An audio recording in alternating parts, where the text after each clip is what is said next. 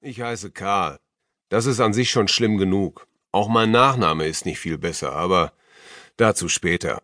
Wenn ich überlege, wer und was ich bin, komme ich zu einer niederschmetternden Bilanz. Es gibt nichts Einzigartiges an mir. Durch nichts steche ich aus der Menge hervor. Ich bin zum Beispiel nicht sonderlich sportlich und gehöre zu der krassen Minderheit halbwegs zivilisierter Menschen, die nie in ihrem Leben an einem Marathon teilgenommen haben.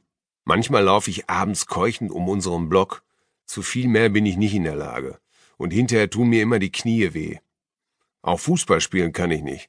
Obwohl ich aus reinem Gruppenzwang in einer Thekenmannschaft alter Schulfreunde mitkicke, als Verteidiger ganz hinten links, wo man nicht auffällt und wenig Schaden anrichten kann.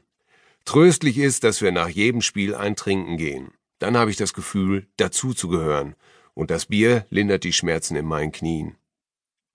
Ich bin auch nicht musisch begabt, kann weder ein Instrument spielen oder gut singen, noch bin ich bewandert in der Musikgeschichte. Dabei wäre ich gerne so einer, der mit Brahms, Bach und Beethoven auf Du und Du ist, um als gebildeter Kulturmensch zu gelten. Eine Zeit lang hatte ich ein Saisonticket für die Konzerte unseres städtischen Symphonieorchesters. Es war wie verhext. Sobald ein Konzert begann, musste ich gegen einen Hustenreiz ankämpfen. Und nur Kulturbanausen husten ungeniert bei einem Klassikkonzert. Vielleicht ist das ein angeborener Abwehrreflex bei mir gegen allzu viel Kultur und Bildung. Einmal hatte ich mich vor Konzertbeginn so vollgepumpt mit Anti-Hustendrops und Beruhigungsmitteln, dass ich nach dem zweiten Satz eingenickt bin. Hinterher trafen mich die strafenden Blicke all derer, die mit Schubert, Schumann und Chopin auf einer Wellenlänge sind. Wenn ich dagegen mit meinem Sohn im Kino sitze, um einen Superheldenfilm zu sehen, habe ich diese Probleme nie. Ich muss nicht husten und ich schlafe nicht ein und meine Knie tun auch nicht weh. Möglicherweise wäre ich in meinem tiefsten Inneren gerne ein Superheld. So einer, der nie an unpassenden Stellen einschläft, selten husten muss, mehr als zweimal um den Block laufen kann und bei dessen Auftreten immer ein schmetterndes Tada zu hören ist. Aber das wahre Leben kennt keinen Soundtrack. Ich bin auch nicht handwerklich begabt oder technisch versiert. Gerne wäre ich ein Computergenie, das sich aufs Hacken versteht und die geheimen Dateien des BKA knacken kann. Was ich mit den Dateien anstellen würde, weiß ich nicht. Wahrscheinlich würde ich sie nicht an eine fremde Großmacht verkaufen oder an eine Terroristenorganisation weitergeben. Ich wäre wohl genauso wenig ein Superschurke, der hämisch lachend versucht, die Weltherrschaft an sich zu reißen. Aber das Gefühl von Macht würde ich ein wenig auskosten. Leider stehen mein Computer und ich ständig auf Kriegsfuß miteinander. Erst langsam, hat dauernd seine Hänger und manchmal schaltet er sich ohne erkennbaren Grund einfach ab. Ich habe es aufgegeben, begreifen zu wollen, warum mein Computer das macht. Vielmehr glaube ich, dass ein jeder im Leben den Computer erhält, den er verdient.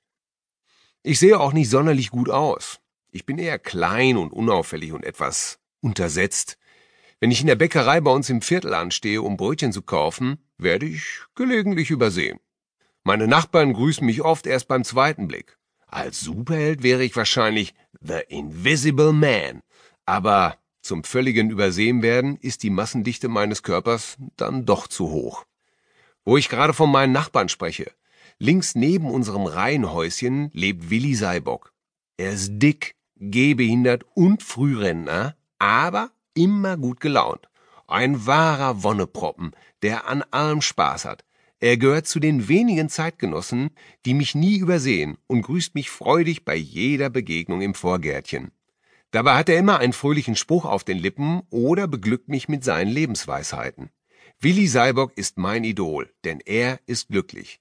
Er freut sich über alles. Im Advent freut er sich auf Weihnachten wie ein Kleinkind. Zu Karneval freut er sich darüber, eine Pappnase aufsetzen und Kappensitzungen besuchen zu können, wo er über jeden alten Witz Tränen lacht.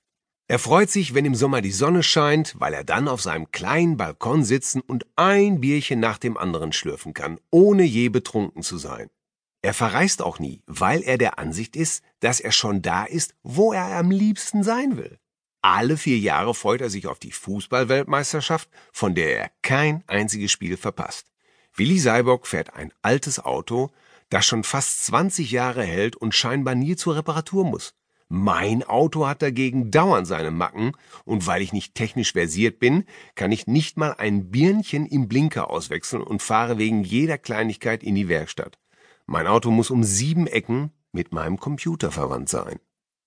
Mein Nachbar Willi Seibock ist gehbehindert und darf daher die Parkplätze für Behinderte benutzen. Das freut ihn, als hätte er damit im Lotto gewonnen. Er fährt fast jeden Tag zum Einkaufen, das ist sein allmorgendliches Programm, nachdem er gefrühstückt und die Zeitung gelesen hat. Dann kommt er zurück und freut sich auf seine eigenen vier Wände. Später dreht er eine Runde mit seinem dicken Dackel, der in etwa genauso alt sein muss wie sein Auto.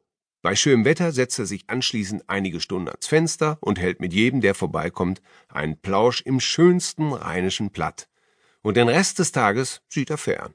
Dabei gelingt es ihm, sich ein ums andere Mal auf bestimmte Sendungen zu freuen, die an bestimmten Wochentagen laufen. Hück ist Mittwoch, Hück güt. Mein Nachbar Willi Seibock kündigt mir an, was wann im Fernsehen läuft und was er sehen will. Seinetwegen könnte ich mir eine Fernsehzeitung sparen. Er ist meine lebende TV-Ansage, die mir auf Abruf den Tipp des Tages mitteilt. Ein goldiges Kerlchen. Neulich kam er wieder von einer seiner Einkaufstouren zurück und trug ein Monsterpack WC-Papier ins Haus. Es waren sicherlich 100 Rollen. Ich war gerade dabei, unsere Küchenfenster zu putzen, was ich etwa einmal pro Jahr mache, als er keuchend, aber gut gelaunt mit seinem Klopapier daherkam.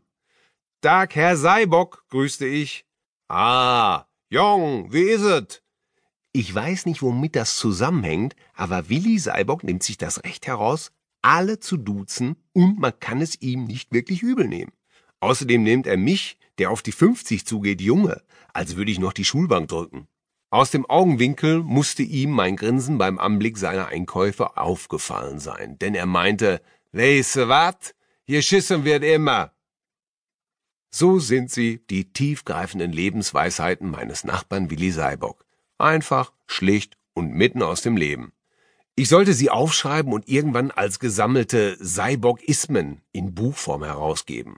Ich nehme an, mein lieber Nachbar hatte am Morgen desselben Tages bei der Zeitungslektüre entdeckt, dass es in einem Supermarkt in der Umgebung WC-Papier im Super-Billigangebot gibt. Daraufhin schlug er ohne Zögern zu und er stand auf Vorrat, was der Allerwerteste begehrt. Auf diese Art und Weise schafft Willi Seibock es, mit seiner schmalen Rente über die Runden zu kommen. Er ist ein Schnäppchenjäger und Vorratskäufer. So ist er eben. Sein Leben verläuft in geregelten Bahnen, wohlbehütet und zufrieden. Dazu gehört auch, dass er jeden Sonntag mit seinem dicken Hund zum Grab seiner Frau spaziert, ihr ein paar Blümchen hinstellt, gut gelaunt zurückkommt und mir, wenn wir uns über den Weg laufen, bestätigt, das war ein Jod, Frau.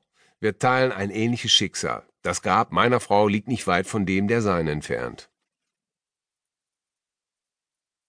Eine Sache mit Hand und Fuß.